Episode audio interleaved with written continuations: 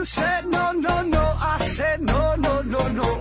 You say take me home, I said no, Perignon. You said no, no, no, I said no, no, no, no. No, no, no, no.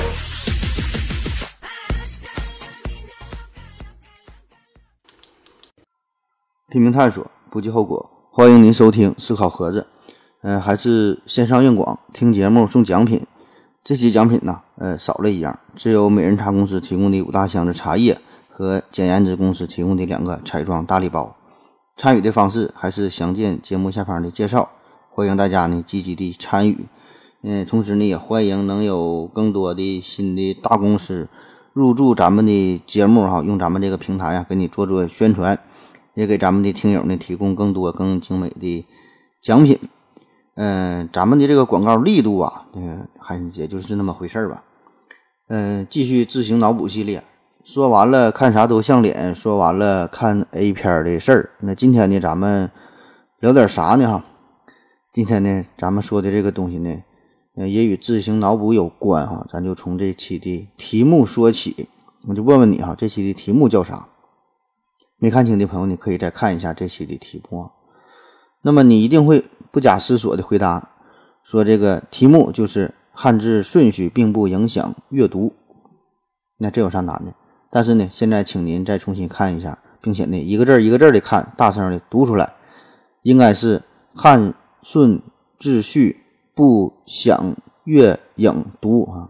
读出来听着有点不太像人话，但是这个题目确实就是这个题目，而且呢，看起来的看起来这结果啊，丝毫没有违和感。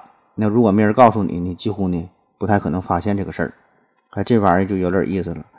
也就是说呀，我们看到的句子，并不是真正的句子本身，很多的东西呢都是我们自行脑补出来的结果。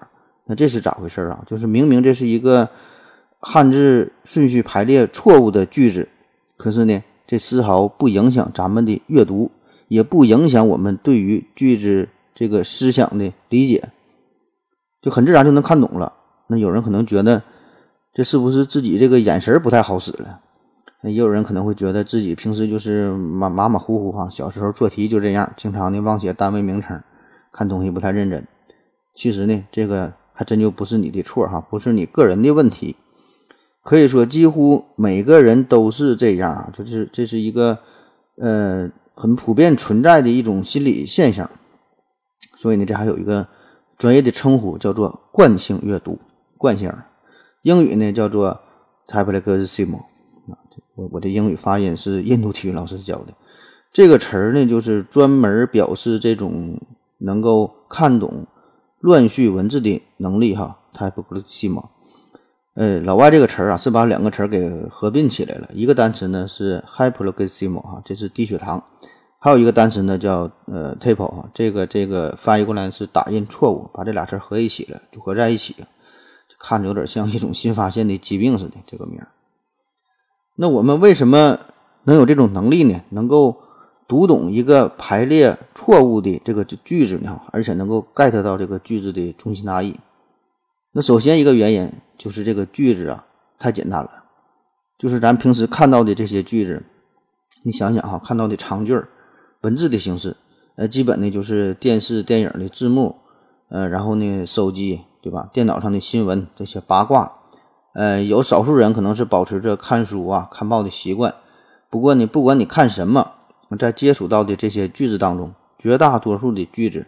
都是比较简单的、比较常见的、比较口语化的，很少有人看这种就是古文原版的《诗经》啊、《聊斋》呀、《金瓶梅》呀，对吧？那你看也看不太懂。而且呢，多数的句子呢，几乎都是有一个固定的格式。就比如说很多脑残的电视剧里边，经常出现这样的台词啊：“你怎么来了？啊，你怎么也在这里？呃，凶手呢？说凶手在哪里？还有这个，对不起，我一直把你当成哥哥。”那么对于这种水词儿啊，基本咱就扫一眼就知道他要说啥，根本就不需要大脑进行深程度的加工，这个大脑就会很轻松的调取既往的信息，按照这个记忆中的顺序对这个文字进行排列。当然，这个操作呀，这个整个这个过程，呃，完全是一种自动驾驶的模式，就是你自己根本意识不到，而且这个加工的过程也是极快哈，就让你自以为是正确的解读了眼前看到的信息，那实际上呢，你并没有真正去看啊，你只是只是在在想，在在脑补。这个现象啊，非常非常常见。就是咱平时，你你想想，刷微博啊，看微信呐，看新闻呐，你别说是整个完整的内容了，就连这个标题，咱也都是一扫而过，对吧？因为咱们觉得这个东西太太熟悉了。你看很多事儿都是，你看一看到关于明星的新闻，那不是出轨了就是吸毒了，对吧？一看到中国足球，那不是败就是惨败，对吧？一看到股市，不是跌啊就是暴跌呗，对吧？根本想都不用想，所以这些东西咱就根本就不用仔细看了，对吧？大概扫一眼就知道咋回事儿，就信心满满的自以为了解到了全部的信息。那除了这个文字内容本身的这个熟悉之外，我们对于这个句式的排列呀也很熟悉，这个呢也是一个呃误读的一个因素，也就是说这个形式会影响到内容本身。然后举个例子，就比如说让咱们现代人看古代的这种竖版排列的这些书这些内容，或者是从右向左这种排序的文字，那我们看起来呢就会非常吃力，对吧？再加上没有标点符号，所以咱看这种书的时候，你就真就得是一个字一个字的看。那这个时候呢，就会明显降低你的阅读的效率。哎，但是呢，好处就是，反倒是不容易出现这种惯性阅读。那咱现在总说一个词儿嘛，就是看到了开头就猜到了结尾，那就是形容一些剧情啊，就是很烂烂大街的那些电视、呃电影这些东西。那对于这个阅读也是如此，咱看到看到一句话的开头，基本呢也就知道后面他想表达啥。那如果这个一个句子的开头和结尾，表述的很清晰了，我们呢很自然的就可以脑补出中间的内容。呃，比如说之前这个贴吧啊，在贴吧上经常有这种骗人、骗经验的、刷经验的这个帖子，嗯，就是起个题目说，如果你能做到什么什么，我就认作你爸爸。比如说这个除了苏州、扬州、杭州，你还能再说出一个带州的城市，我就认作你爸爸。那当然，咱们这个是一个音频节目嘛，那我说出来之后，你就会发现这个问题了，是。是认作你爸爸哈，不是认你做爸爸。那如果你是用眼睛来看的话，你就很容易上当了。所以很多人都抢着回答，就说哈，除了除了这个苏州、扬州、杭州，还有广州啊、徐州啊、锦州啊，对吧？还有这个亚利桑那州，还有宾夕法尼、宾夕法尼亚州啊，还有这个外外国朋友。所以这这个就是很容易上当受骗。那么这个惯性阅读还有一个原因，就是人们在自己。越熟悉的领域，就越出现越容易出现惯性阅读。设想一下啊，有一本关于宇宙微波背景辐射的书，那么这个书的题目当中呢，把这个背景啊写成了背影啊，宇宙微波背影辐射。那么这个小错误是一个小学生更容易发现呢，还是说一个天体物理学家更容易发现呢？答案呢是小学生，因为这个天体物理学家对自己熟悉的。领域哈，他呢反倒是不会很在意，很容易忽略这个小细节，就把这个宇宙微波背景辐射这八个字儿完全的是当做一个固定的词语，他不会拆开一个字一个字来看。而小学生不一样，对吧？对于小学生或者说是呃其他完全没接触过这个领域、没有相关知识背景的人来说，他都没听过这个词儿，那么他看到这个词儿的时候呢，他就得一个字儿一个字儿的去看去理解。所以呢，反倒是这种人呢，更容易遵照原文，对吧？把把这个词儿真正的读出来，发现这个小错误。那这种情况嘛，在一些成语啊，在一些古诗词当中就非常常见了。因为对于一些很常见的成语，那对于咱们每个中国人来说，对吧？这都是咱们熟悉的领域。就比如说，我给你来一个这个成语的一个小小关口哈。一帆风顺，顺藤摸瓜，瓜熟蒂落，落花流水，水深火热，热火朝天，天灾人祸，祸不单行，行若无事，事出有因，因小失大，大快人心。你看这些成语，这都是咱们非常常见、非常熟悉的成语。那还有像这个“床前明月光，疑是地上霜”，“白日依山尽，黄河入来入海流”啊，这类这个诗词呢，大家就从小就会背哈，烂熟于心。所以，如果真要是写成“床前明月光，疑是上地霜”，“白日依山尽，黄河海入流”。对吧？写出来之后，你一看，你几乎呢不太可能发现这个小错误。而对于其他一些成语，比如说“熏风解韵”“以驴忘切”“气血积伤”，你看像这样的成语，我们反倒是看的格外的小心，对吧？因为不常见、不熟悉嘛。我看着我都不会念哈，四个字有三个字我不认识，这个文案组还特意给我加上了这个汉语拼音。所以说，咱们在这个阅读的时候，这种脑补的这个做法哈，也不是说瞎补啊，不是说天马行空那种胡乱的猜测，必须呢是基于一定的语境，基于一定的上下文这些呢就是必须你得有过一定的经验，你是你接触过的事物，然后你才能脑补。如果是一种一个全新的领域，联想的素材不够哈，没有丰富的经验，那么呢，你只能是一个字儿一个字儿的去看。甚至你还得是反复的看、反复的读，你才能去理解，自然也就很少出现看错字的情况了。其实呢，也不仅是文字哈，对于这个呃图像的理解呢也是如此，就是也存在这种简单的惯性。就比如说老外人家过圣诞节，那么在这个餐桌上放了一只北北京烤鸭，那我们一看这个图，很自然的就会觉得这桌子上放的是一只火鸡，对吧？因为老外过圣诞节都要吃火鸡。那说到老外啊，那可能可能会有人觉得。这个惯性阅读这种情况呢，只会出现在汉语当中。那我在网络上也是看到了，呃，很多这类的帖子，就是说这个汉字的顺序，呃，不影响阅读嘛。然后呢，就说这个汉语呃非常强大，自带纠错功能啊，就算是写错了，咱也能看得懂。说这个汉语呢有它的优越性，那对不对呢？的确哈，有一定道理。汉语呢确实有一定的优越性。这个优越性呢，就在于这个汉语是一种表意文字，表意文字哈。那么表意文字在这个语义语义的表达上，在这个联想功能上呢，就会比表音文字有一些优越性，有一些优势。但是呢，同时它这个副作用呢，就是更容易让人产生错误语序，呃，可以照常理解的情况。这个呢，就是更容易产生误读呗。当然，你也可以把这个当做成一种优势哈，就看他怎么理解了。但是这个惯性阅读啊，并不是说汉语所特有的。就比如说，在常见的在这个英语当中，也存在类似的情况。呃，咱开篇不就说了嘛，人家还有专业的称呼叫 typologism。这个英语的惯性阅读呢，它只要一个单词就够了，就是这个单词它开头和结尾的这两个字母写对，中间的字母你打乱顺序，我们仍然呢可以很轻松的识别出这个单词儿。哎，我这英语水平就我就不丢人，就不念了。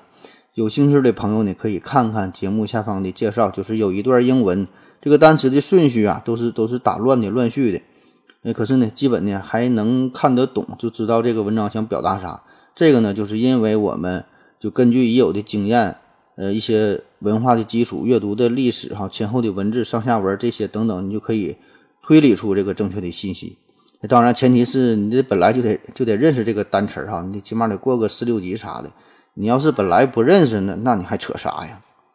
就像是有个笑话说的，说这个说一个人呢，手指头受了轻微受了点伤，然后就问医生说：“这个大夫啊，等我这个伤好了之后，我还能会弹钢琴吗？”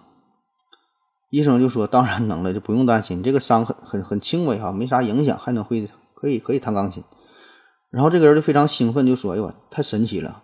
没想到我受伤之后。”还掌握了弹钢琴的这个这个技能哈，本来我都不会弹。好，咱休息一会儿。我要跟正南去尿尿，你要不要一起去啊？我也要去。哎，风姐，我要跟正南、阿呆一起去尿尿，你要不要一起去啊？好了，喝了口水回来，咱们继续聊啊。我们平时的阅读啊，这个过程和我们想象的呢完全不一样。通常呢，咱们会觉得阅读嘛，对吧？这就是眼睛看，然后呢传给大脑，大脑就理解、就思考、就分析呗。事儿啊，确实是这么回事儿，但是呢，在真正的细节上却完全不是这样式儿的。只有咱们在小时候，就是刚刚学习阅读的时候，嗯，咱们才是逐字逐句的去看，甚至呢，老师还会苦口婆心的教咱们，对吧？你要是不会看的话，可以用手指头指着书本上的字儿啊，一个一个去读啊，因为不熟悉嘛。所以呢，这个就是从局部到整体的一个认知。但是，一旦你熟练的掌握了一门语言之后，这个认知方式呢，就会从细节认知转化成为整体认知。嗯，就是一组一组的去看。所以这个时候呢，老师就会告诉你：第一，对吧？不要用手指再指着这个字儿去阅读了。第二呢，不要读出声。你要告诉咱们，叫在心里读啊。这样做的目的呢，就是提升阅读的速度。你否则，不论是用手指头去指，还是说。呃，你读出声来，这样呢都会极大的制约你阅读的速度。那对于这个汉字阅读来说，人眼阅读的这一小组，大约呢就是五六个汉字儿，嗯，差不多呢也就是两三个词儿。所以呢，你把这六个乱序的汉字放在一起，我们呢仍然呢会把它视作成视作为一个一个小的单元，批量的来处理。那这个就是咱前面说的这个宇宙微波背景辐射哈，这么一串这个词儿，咱们呢是把它看作成一个小组。你中间一个字写错了，一两个字儿写写错了，甚至是调换顺序，我们仍然能够理解出它的本来的意思。那也正是利用这个特点，我们呢才可以呃加快阅读的速度啊。毕竟在一般情况下，没有人会很无聊的把这个汉字的顺序故意打乱来考验人。所以呢，咱们这么做哈，通常也是很安全、很高效的。咱平时看书也就是这么看的。但是呢，需要提醒大家，就是你看书可以这样去看，但是呢，在看合同啊。呃，看药方啊，或者是这个借钱写欠条啊，或者是其他一些非常重要的文字吧，看这些材料的时候，你就一定要控制你你自己了，就务必呢一个字儿一个字儿的去看，以免呢是酿成大错。特别是对于这种金钱、对于健康的问题啊，丝毫不能不能马虎。当然了，就算你认真去看，你也不一定能看懂啊，毕竟这个合同写的太复杂，医生的处方的字儿写的太潦草。对于这个词语乱序这个事儿啊，嗯。虽然乱序之后咱们能看懂，但是你也不能整的太乱哈，因为咱说了，这个人眼默认的这一小组大约也就是五六个汉字左右，所以呢，你只能是在这个组内呀进行折腾哈，这怎么倒腾都行，也就是把这一个词儿、这两个字儿前后调换一下，或者是临近的这两个词儿还稍微换一下，这样呢不会造成太大的影响。但如果是离得太远的话，哪怕是超出了两个词儿，那如果要中间隔五个词儿你再换，那根本就不是人话了，你也你也不可能看懂。这个惯性阅读，那还有一个重要的原因就是咱们的注意力非常有限。那啥叫注意力哈？这个就是你看到的、你关注的事儿呗。呃，通常呢，咱们是不太可能同时关注太多的事儿，不太可能同时处理太多的问题啊。毕竟不是你这大脑也不是四核八核的处理器。那早先的这个研究啊，说咱们最多呢同时可以关注七样事物。后来有研究说没有那么没有那么多啊，可能只能关注四样。反正不管几个吧，总之是不能关注的太多。呃，有一个很著名的扑克牌实验，也可以说是一个魔术吧。呃，很容易学啊，就是利用这个心理上的这个注意力的缺陷嘛。我说一下大致的过程，你可以学一学。现在桌子上摆出六张扑克牌，这个扑克牌都是勾圈 K 啊，花色呢不一样，你就随便摆。比如说这六张是方片壳、草花钩、红桃圈、黑桃钩。方片圈、红桃 K 啊，六张，把这六张摆上，然后我现在让你看着这六张牌，并且呢，在心中选择一张牌，记住它啊，自己记住就行了。六张里边选一张，谁也别谁不谁不用告诉谁啊，自己记住就行。那好了，现在呢，我就把这六张牌呢都收起来，然后呢，我会告诉你啊，我已经知道你心中想的那那张牌了。我现在呢就把这张牌给拿走啊，替换成一张新的牌，然后我就把这把这个牌就洗乱了嘛，然后呢从中挑出六张牌。那为了增加这个魔术的这个气氛嘛，我会把这六张牌呢背着摆出来，然后呢让你一个一个的揭开。果然啊，你就发现了新打打开的这个这掀开的这六张牌，真的就没有你心中想的那张牌。我就很巧妙的把那张牌给替换掉了。那么这个魔术的原理呢，其实就是利用人的这个注意力有限的这个这这个缺陷啊。这个魔术师呢，实际上是把所有的牌，所有这六张牌都给改变了。可是呢，你只关注你自己手中的这一张牌，你自己心中的这一张牌，所以你选啥无所谓好像我这六张牌全换了，但是你又发现不到另外五张牌也被换了，就是就这么整的。那么在阅读方面呢，老外也是做过一个很有意思的实验，大致的过程啊，就是给这个受试者带上一个特殊的一个装置，叫做眼动捕捉器，这个东西呢，能够感知到你。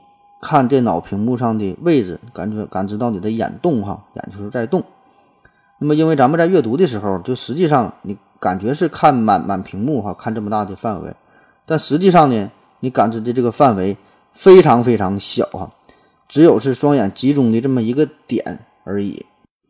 然后这个装置呢，它是提前呃进行了这个程序的设置哈，编程好了。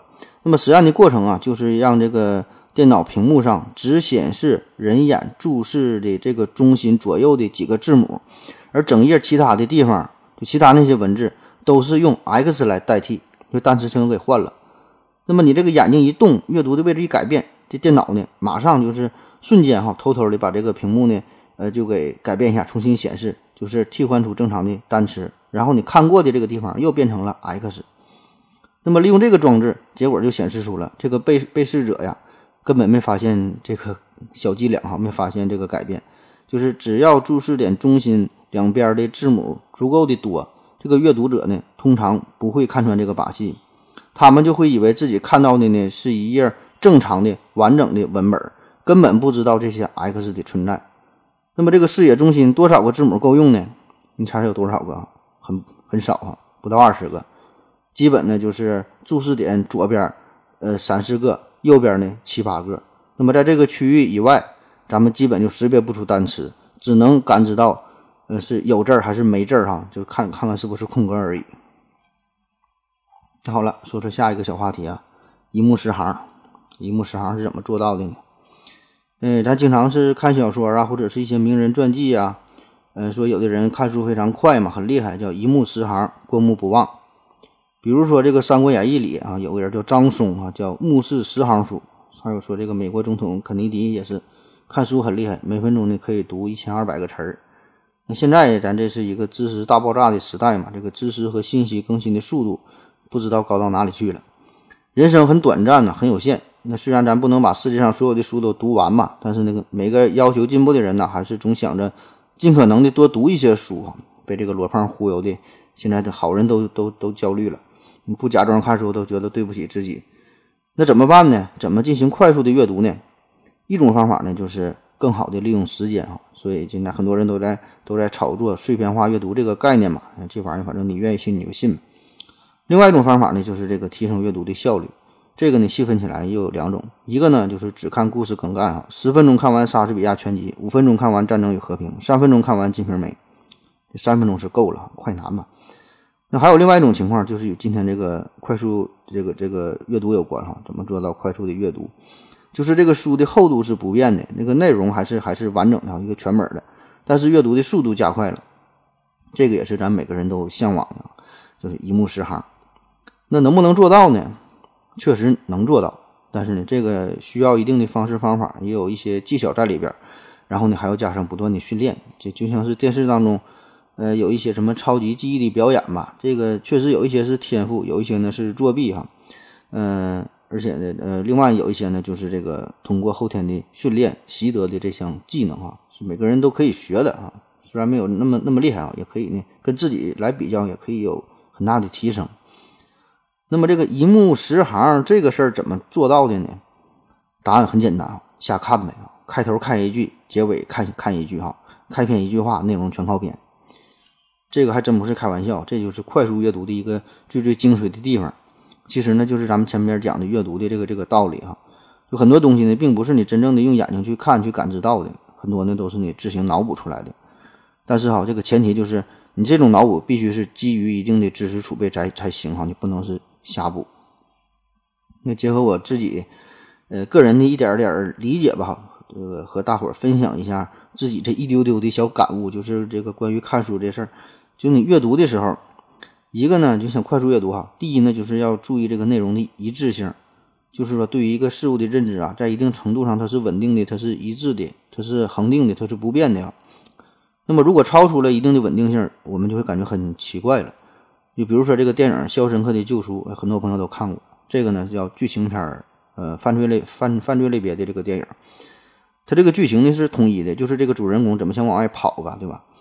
那如果那个电影演的这主人公挖墙角，挖挖挖挖着挖着哈，里边露出一个红色的眼睛，或者是后来又有外星人把他从监狱里带走了，或者是这个监狱长啊是个同性恋哈，俩人啪啪啪的，或者说这些剧情同时出现在一部电影里，那么这个呢就是失去了内容的一致性，就完全颠覆了咱们常识的常常识性的这个认知。嗯，当然了，这么狗血的剧情说不定能挺火哈。那么在咱阅读的时候呢，也是啊，就是保持这个一致性嘛。你就要先了解这个书籍，大致是属于哪方面的，是属于哪个类型的，作者呢是什么风格。那么这样呢，对于快速阅读来说呢，就是有呃很大的提升的作用。还有一方面呢，就是选择性，就是各取所需呀。就同样一篇文章，那每个人看到的是不一样的，感觉到的是不一样不一样的，理解的是不一样的。叫一千个一千个人心中有一千个阿拉法特嘛。那么每个人都是根根据自己的需要，根据自己的这个目的哈，你根据自己的兴趣进行阅读。特别是看一些专业的文献，呃，查找一些有指向性的内容哈，并不用通篇都看。因为我平时呃收集素材就整理这些资料吧，就会面对大量的这个文字的内容，那怎么办？对吧？你不可能都去看呢。所以呢，基本的这就和我去商场里买裤子差不多。先把这价格定义上五十块钱以内，然后呢，黑色的裤腰呢二十八，OK 哈。那么按照这个标准，目的性就很强了。别的东西根本不看，当头就选，所以这样呢，就很快就能提炼出你所需要的东西，对吧？就节省了不少时间。阅读也是这样。当然，这种这种读书的方式呢，必然也会失去很多的乐趣啊。这玩意儿保证就是有得必有失呗，对吧？那就看你注重哪方面了。关于这个阅读和这个整理资料啊，就还有如何。呃，理解这个掌握一个全新的学科哈，这个如何把自己的知识编织成一张大网，就是关于这个学习的这个话题啊，我也是一直想做一系列专题的节目哈，算不上什么太多的经验吧，就是更多的呢都是自己一点点的心得，就是分享给大家。如果你觉得有用呢，就试试；要觉得没有用呢，叫徒增笑耳，博君一乐哈，嗯，但也无妨。呃，当然具体这个系列什么时候讲哈，这个就先。先搁这块儿留个坑哈，那个等我研究研究再说。好了，咱再休息一会儿。我要跟正南去尿尿，你要不要一起去啊？我也要去。哎，风姐，我要跟正南、阿呆一起去尿尿，你要不要一起去啊？好了，尿了个尿回来，咱们继续说。凯撒呀曾经说过，人啊，不管是谁，都无法看清现实中的一切。大多数人只能看到自己希望看到或者想要的现实而已。那关于惯性阅读的内容啊，咱之前呢说的这些呢，也就是差不多了啊。咱们这一系列叫自行脑补啊，第一期节目，嗯，说的这看啥都像脸，就说这个自然界中或者生活中一些并非特意构造的这些形象，都会脑补成人脸的形象。那第二期呢，咱聊的是这个马赛克的前世今生哈，用脑补的方式阅尽天下一篇，做到心中无码。那这期呢，咱讲的是这个阅读的事儿啊，就是乱序的文字啊，进行脑补也可以得到自己想要的结果。可以说呀，对于我们每个人来说，都有两个世界，一个呢是这个客观存在的这个真实世界，这个世界哈，这这是一样的啊，是一个共同的。这个世界就是天地不仁，以万物为刍狗啊。另外一个世界呢，就是我们每个人心中自己的这个世界，或者是说自行脑补出来的世界。那么这个世界哈，就对于全世界七十个七十亿人来说，就有七十亿个版本啊，就两口子感觉到的都不一样，双胞胎感觉到的那也不一样啊，都是我们主观加工进行改造过的结果。大家呢都是戴着康德的眼镜来看待这个世界啊，这有点哲学上的味道了。但咱今天不讲哲学，咱今天说啥呢？咱今天说这个另外一个也是比较高深的事儿，嗯，叫贝叶斯定理啊，贝叶斯定理。说说这个自行脑补和贝叶斯定理的联系。这个贝叶斯定理，总有朋友给我留言说想听听贝叶斯定理是咋回事啊？这玩意儿之前节目也是提到过几次啊，你保证是听的不认真，自己回去好好听听去。那今天呢，咱就是借着这个自行脑补的事儿，再再再说说这个贝叶斯定理啊。当然，咱说的非常非常粗浅了。其实呢，咱们这个平时生活当中呢，一直都在用贝叶斯定理，嗯，只是呢你自己不知道。当然，很多时候咱们并不是严格的应用哈，没能基于这种严格的数学的数学上的计算，但是呢，这个性质差不多，可以说是一种朴素的贝叶斯定理的这种思维方式啊，就是用的这种思想。这贝叶斯定理啊，到底干啥的？嗯，请允许我装一下啊，这个贝叶斯定理它是研究随机事件 A 和 B 的条件概率的事儿啊，用来描述两个条件概率之间的关系。哎，估计你没听懂啊，还直接说例子吧。先来一个简单的。说一个容器，这容器里边呢有七个红球，三个白球。那问你哈，说随便摸出一个球，那摸出红球的概率是多大？那很简单，对吧？七除以这个七加三哈，就是百分之七十呗。那下面来一个高难度的，说有 A、B 两个容器啊，在容器 A 里边有七个红球，三个白球，在容器 B 里边有一个红球，九个白球。然后呢，大黑天的，你就从这个。容器里边摸了一个球哈，你也不知道哪个容器哈，看不清嘛，你就随便摸了一个球，打开灯一看，这球是个红球。问说这个这个这个红球哈，来自于容器 A 的概率是多大？那咱笨脸合计一下啊，你说这两个容器都是十个球，你看 A 里边有七个红球，B 里边才一个红球，摸出这个球，你看是个红球，那么很显然哈，它来自于 A 的可能性更大，对吧？这思路很对。那问题是，那来自 A 的这个概率有多大呢？哈，这个呢就得用贝叶斯定理，呃，进行计算了。当然，这个具体的计算也不是很复杂哈，有一个固定的公式，往里一套用就能算出来，这就不说了。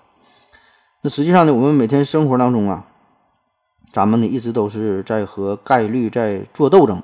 可是呢，多数情况之下呢，并不是很简单的那种，就是第一种情况，说里边七个红球，三个白球啊，百分之七十这么一算这么简单的事儿。往往呢都是第二种情况，就是基于一些已知的信息，然后呢在某一个概率出现、某一个事件出现之后，我们呢再做出判断哈。这个这个也是当年贝叶斯说要考虑的问题。就就比如说，我们通常会选择在绿灯的时候过马路，对吧？这个，咱这是首先这是遵守交通规则哈。那么用数学的模式来考虑这个问题也是，就我们知道，虽然存在这种闯红灯和酒驾司机哈，就这种这种情况，但是呢毕竟是少数，多数呢还是遵守交通规则的，对吧？所以咱们绿灯时候过马路，这个安全的安全系数更高哈。这个，呃，另外就是这个，比如说这个天气预报，天气预报说下雨。那我们多多数呢，多数情况之下呢，还是会，呃，遵循这个天气预报的这个报道，还会带上这个雨伞。虽然呢，曾经被讥讽为四大没准儿，说这个天气预报，但是总体感觉来说吧，还是很有参考价值，对吧？也就是说，当你不能准确知晓一个事物本质的时候，你就可以呢，依靠与这个事物特定本质相关的事件出现多少这个事儿，去判断它本质属性的概率啊。用数学的语言表达一下，就是支持某项属性的事件发生的越多，那么呢，这个该属性成立的可成立的可能性也就也就越大。就比如说啊，再举个例子吧，说有一个非常高冷的女神呐，高冷的女神长得很漂亮，嗯，当然了，人家择偶的标准也很高，平时呢也是很难露出笑容。那么呢，这个女神，呃，只有呢在遇到自己喜欢的人的时候呢，呃，才会偶尔呢笑一下哈，平时很少很少笑。那么，在这种大大环境之下，如果这个女神一看到你呢就笑，一看到你就暗笑，那么很简单对吧？十有八九呢就是对你有意思了呗。那么也正是这个道理哈，咱们在阅读的时候，咱们也是，咱们不必呢仔细去看每每每一个字儿，就很自然的能猜测出它的大致的内容，对吧？而且呢，每每的都能猜对。那么这种精神上的自信呢，也是基于贝叶斯原理。当然，能够一直保持着这种冷静思考的态度，哈，这个呢，确实是一个很困难的事儿。因为这个贝叶斯原理，它是基于过往很多次的统计结果才得出的一个规律。可是呢，咱们平时生活当中，哈，往往呢是更关注近期的结果。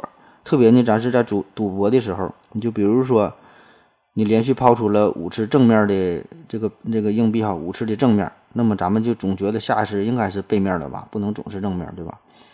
咱们也是总喜欢根据最近发生的事件和最新的经验，是吧？总总喜欢用这些来判断，就是给这些数据赋予了更多的加权值。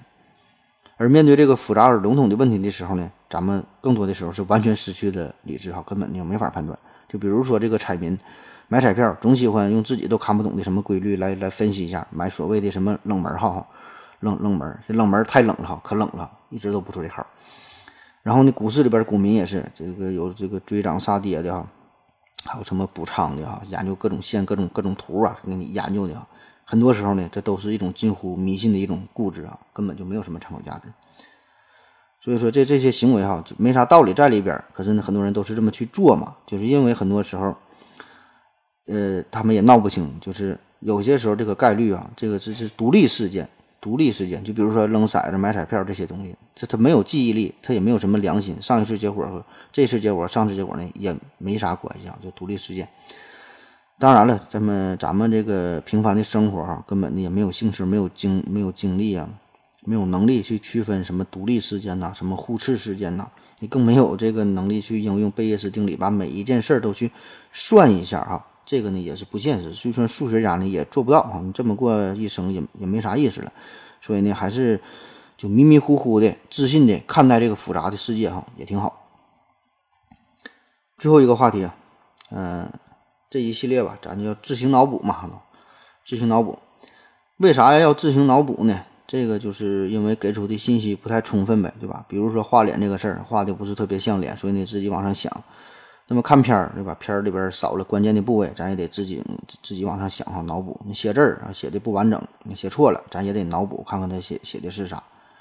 那脑补这个词儿，这个呢，看似是一个很新兴的词语，可是呢，脑补这个事儿，绝对不是什么新鲜的事儿。起码呢，在咱们古代，在艺术创作方面就有自行脑补这个事儿了。而且呢，咱老祖宗的叫法呢更加的高端，叫做留白啊，留白，留是留下的留，白是白色的白。这个词儿啊，非常的形象，就是咱写字儿画画啊，呃，就白纸黑字嘛，对吧？那留白就是纸上没写字儿、没画画的地方，对吧？这这就不能写的太满，不能画的太满，就故意留下一些空白的地方啊。那么这个地方有啥用呢？对吧？咱平时看画画、看书法，更多呢是关注写出来的，这个关注黑的地方。不太注意这个白的地方，但是呢，正是这个留白这部分呢，就是给我们脑补的地方。那么看到的东西，表现出来的东西，这个呢，永远它都是有限的，对吧？而脑补出来的东西，这个呢，才是无限的。就比如说给你一张纸，让你画了，怎么能画出更多的骆驼呢？那就画小点呗，画小骆驼，对吧？多画几个，画点母骆驼，对吧？就怀孕了，肚子里还有小骆驼，就使劲画。那这种想法就就就很 low 了，对吧？你怎么叫高端的画法呢？就画两个骆驼就行，一只完整的，那另外一只呢，跟它屁股后边露出了脑袋，露出了半截脖子，中间拿线这么连上，然后呢，这后边呢画许多的山丘，连绵不断的。然后，然后你你就想吧，你看一看这个画，对吧？这就是一个骆驼队，一个连一个，有数不清的骆驼，你就可以看到了这个这个无穷的骆驼了哈，对吧？这这就叫留白哈，这个就叫艺术。而且呢，你可以不但可以看到骆驼，还有点这个默默无语的眼泪，耳边响起驼铃声的感觉啊，这就叫留白哈，这就叫脑补，这就叫方寸之间彰显天地之宽，有限空间创造无限的可能。那不管你是搞书法的，这个绘画啊、摄影、陶瓷、诗歌、话剧、音乐、舞蹈、建筑、文学作品、艺术创作等等等等，留白这个都是一个绕不过去的话题。任何一部作品当中，任何一部好的作品当中，一定呢都会留下相应的这种空白的地方。那么能把这个留白做好，基本呢就是大师了。但是这个大师不一定都会留白。当然了，现在这个大师咱也不敢说啊，现在这大师玩的都太野了哈，咱也不敢说，整不好呢，他再拿画笔画我，他在这喷我。那么在音乐上的这个留白就是不着一致而形神兼备啊，叫此时无声胜有声。那很多这个电影当中也是，对于一些爆炸的这种大场面，就撕心裂肺的场面，你会发现呢，往往呢它会突然静音，就这种安静呢，反倒能给你带来更大的震撼，不是那种叮咣叮咣响啊，那那都太 low 了啊，不出声。这个呢就叫大音希声，大象无形。那么在这个文学上也是，你怎么描述一个女的长得美，对吧？是手呃手如油提，肤如凝脂，还是这个翩若惊鸿，宛若游龙啊？沉鱼落雁，闭月羞花，黑丝配小高，还露小蛮腰，对吧？其实你怎么形容呢都不贴切，因为每个人对于这个美女的理解，对于美女的定义，对于美女的美女的标准，它都不一样。那有的人就喜欢女王范儿，有的人就喜欢小萝莉，对吧？有的人就喜欢清纯的，有的人就喜欢淑女。你说咋办，对吧？无论你怎么详尽的描述，都不可能满足每个人心中对于美女的这个这个标准。所以呢，咋描述哈？四个字儿叫做一想之美。你就想吧，闭上眼睛你就想，你心中的这个美是什么样，这女的就长长啥样，叫一想之美。还有人可能说，这不是郭德纲相声里边说的词儿吗？这个郭德纲确实是说过，但这个词儿出现的很早哈，最早在这个《世说新语》中就就有描述，叫“一想之美”。当然那时候他是描述的是一个一个男的哈，长得一想之美。同样，咱在这个绘画当中啊，这个留白的技术就太多了。最开始咱说画骆驼的事儿，这个有个专业的说法叫做“既白当黑”啊，“既白当黑”。特别呢是在咱们这个中国画里边，有许多这个描绘水呀、云呐、雾啊、风啊。这些景象，这玩意儿它它它不好画，对吧？怎么画都不像，那怎么办呢？干脆那就不画了呗，让你自己想去。那比如说南宋有个大画家叫马远，他画了一幅叫做《寒江独钓图》。寒江独钓图啊，寒冷的江面上自己个儿在那会儿钓鱼的图。整个画面其实也没啥，就是一个小船，小船上面坐一个小老头儿跟那会儿钓鱼。那么整个这个画面当中呢，就是就画了这点东西，没有一丝水，但是呢，整体看起来呢，却一点呢不感觉空洞啊，还能让人感觉到这种烟波浩渺啊、满篇皆水的感觉，顿时就这种一种这个寒气逼人、萧条啊、寂静感哈，就就就是袭来，这就是一种虚实结合的效果，这就是一种耐人寻味的境界哈，这个就是留白。那更有名的，离咱近一点的，咱都听过那个齐白石啊，齐白石画大虾厉害。你看他，他画大虾就没看他画过水，对吧？因为这水这玩意儿，它真不好画。你说你怎么画，对吧？索性咱就不画了，画几个虾往那一摆，自然的这虾那就是在水里呗，对吧？要不然能在哪？要不然在盘子里，对吧？那么这个呢，就是留白。当然，这个留白的创作技法，这个应用哈太多了。这这我说这些都是从网上搜来的，都是一些非常粗浅的东西，那水平有限啊，它太高咱也不懂。那么在这个构图上，这个留白。这个好处啊，就是可以使整个这个画面变得更加的协调，就不至于太满呗，太满就给人压迫感。拍照也是，对吧？照相不是说照的越多，那里边照一大片的就好，你得留下适当空白的地方，让人联想。然后呢，还能让这个读者呀，把这个把这个目光呢放在这个主体上，免得就是太分散了，这反倒是让人觉得不知道看啥是好的，没有没有主次啊，没有重点的。那么在这个书法上也是，你你写字儿啊，不管是行书、草书什么书，讲究也老多了，比如什么虚实缓急、轻重浓淡、刚柔疏密啊，什么变化。那么呢，你写字儿既要呢表现出这个黑的黑的地方，就你写出来的字儿这个本身，同时呢也得注意到留白的地方，对吧？这个就是对立统一，要不然呢黑乎乎一大片就看不出个个数。还有一些这个话剧的表演呐，包括相声、小品呐，说脱口秀啊。呃，辩论赛呀，就凡是靠语言表达的这些节目，就你说话的这个火、这个火候、这个这个节奏也很重要。不是说你说的快就好啊，就证明你连贯，证明你技术高，证明你熟悉啊。你你该快的时候快，该慢的时候你就得慢，你就得留下点这个时间，留下点空间，让观众、让听友有时间理解你的台词，理解你想表达的内容，对吧？因为你你准备一个文案，比如说咱写个写写这文案，花了十个小时。你当然知道你自己你想说啥呢，你就哗哗哗一顿说。但是观众听你说这个东西，人家是第一次听，你不可能在瞬间就 get 到你这个点，对吧？人家是不知道的。所以你有的时候你就得稍微停顿一下，再往下说。特别是关于关于一些专业的东西，对吧？人家得理解了，你再往下演。有搞笑的地方呢，让大家笑完，你再讲，对吧？如果听友睡着了，你就你就别讲了，你就安静点。那下棋也是，下棋呢，看到是棋盘上的这么多线儿，这么多子儿。对吧？但是你也你得考虑那些没落子的地方、空白的地方，对吧？那个才是更广阔的空间，那个才是你以后要发展的地方。那好了，今天的节目呢，差不多就是这样了。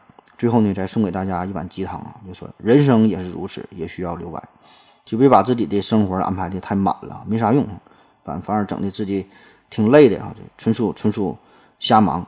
你很多时候呢，你忙碌的理由啊。只是给自己一个安慰，就是觉得自己在努力啊。嗯，如果这这么努力还不成功啊，这就就不能怪我了吧？哈，其实根本不是那么回事儿。当然，对于生活这事儿呢，每个人都是自己的导师，每个人都有自己的人生哲学。这事儿呢，就是自己只有一次的选择机会啊。你你爱咋过就咋过吧，也不用听别人的。反正我个人的感觉就是。大伙儿呢，谁也不是超人哈，差不多就行。事必躬亲，亲力亲为，日理万机啊，这些都是大神才能做到的。咱普通人这么做哈，几天就得累死哈。叫出师未捷身先死，有事儿你就烧点纸儿。反正我现在就是一有时间吧，就去俺家后院就转转啊，看看春夏秋冬各种不同的小景色啊，看看花花草草，看看小溪水、小土包啥的，就傻呵呵的一坐坐一下午啊。然后也不写文案，也不录音了。也也没啥美景，就是瞎看呗，拿个破手机顺便拍拍照，感觉挺好。就是暂时停顿一下吧，就给生活留白嘛，对吧？当然，很多人他就说了，对吧？你为了生活拼搏呀，对吧？我得忙碌啊，我得奋斗啊，对吧？为了家人，为了温饱啊，你说这些玩意儿道理都懂啊，谁不想自己生活停下来？谁不想安安静静待一会儿啊？可是臣妾做不到啊，对吧？我也得吃饭呢。所以呢，这事儿这就这就随便了哈，我也就是这么一说哈，你也就这么一听。鸡汤这个东西啊，谁都会熬，但是喝不喝是另外一回事儿了。这世界上呢，有两件两件事最简单，一个呢就是自己在那吹牛逼，一个呢就是给别人瞎出主意啊。水墨留白，可见磅礴之气；音乐留白，自有弦外之音；诗文留白，重在言外之意；心灵留白，放歌人生之美。感谢您的收听，谢谢大家，再见。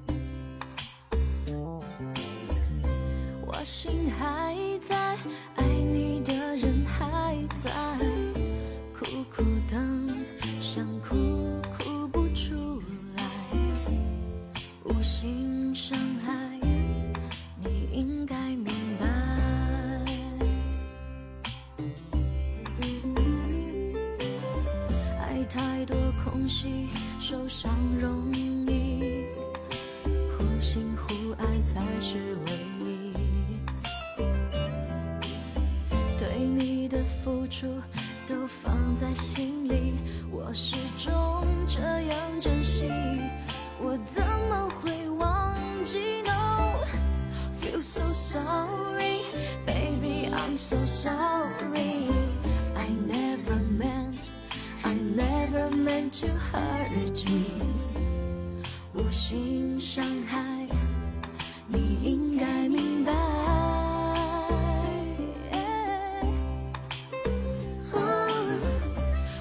手笼里。